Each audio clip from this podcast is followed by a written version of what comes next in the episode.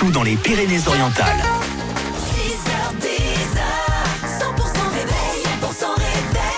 Nouvelle journée qui débute avec Karine. On est très content de vous accompagner, de vous mettre de bonne humeur. Bonjour Karine. Bonjour Fred, bonjour à toutes et tous. Il est 8h, tout pile, très bon mardi avec Sia qui arrive pour les tubes sur 100%.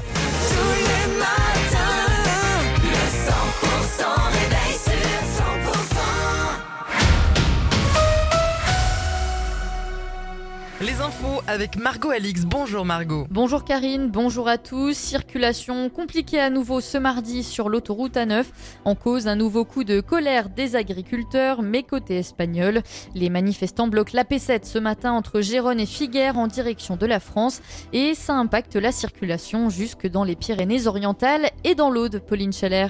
Et oui, les agriculteurs espagnols remettent le couvert cette semaine. Ils mènent une opération de blocage ce mardi sur l'autoroute AP7 au niveau de la Jonquère dès ce matin 8 h un mouvement qui pourrait bien durer 48 heures. La circulation des véhicules légers comme des poids lourds sera impossible à la frontière espagnole sur la P7 et la 9 dans les deux sens. Des mesures de circulation sont donc mises en place dès le début de l'action. Les poids lourds sont stockés sur la 9 du Boulou jusqu'à le 4 dans le sens France-Espagne. La circulation des véhicules légers sera interdite sur la 9 à partir de le 4 et les poids lourds seront interdits sur la D6009 à partir de le 4. D'importantes perturbations de circulation sont donc à prévoir sur le réseau secondaire. Il est recommandé de reporter vos déplacements dans le secteur. Elle était très attendue. La pluie a fait son retour hier dans les Pyrénées-Orientales et de la grêle a même été signalée localement. La plaine du Roussillon n'avait pas connu des cumuls aussi importants sur une journée depuis plus de cinq mois. Et en montagne aussi, hein, la neige est tombée en Cerdagne et en Capcir.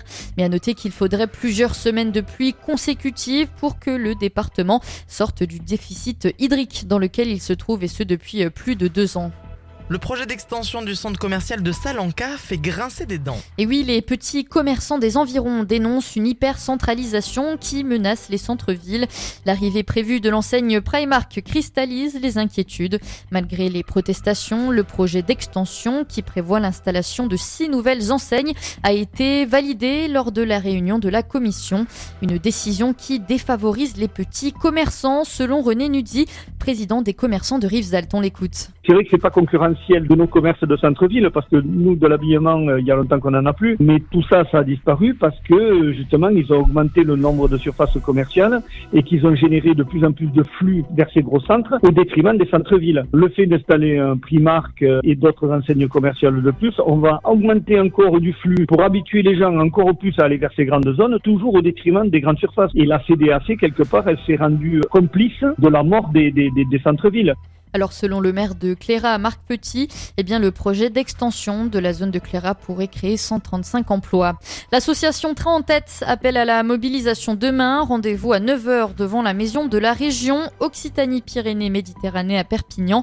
L'association des usagers de la ligne SNCF Perpignan-Villefranche demande des horaires matinaux pour permettre aux salariés, étudiants et lycéens de commencer leur journée à 8h ou à 9h.